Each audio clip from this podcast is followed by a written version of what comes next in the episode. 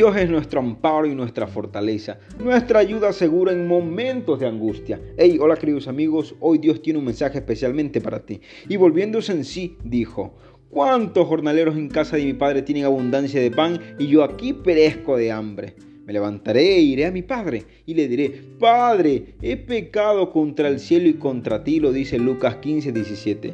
Querido amigo, querida amiga, hay un día en el que empiezan los cambios en tu vida. Es el día en que vuelves en ti. Cuando te das cuenta del error y de inmediato te pones en acción para salir de allí. Son muchas las veces que nos vamos a equivocar en la vida, pero tomemos la decisión de ser humildes y reconocer la falla, de buscar la corrección y avanzar. Por nada ni nadie te quedes en la equivocación, cambia el rumbo de inmediato. El favor de Dios empieza a manifestarse cuando vuelves en ti. Bendiciones.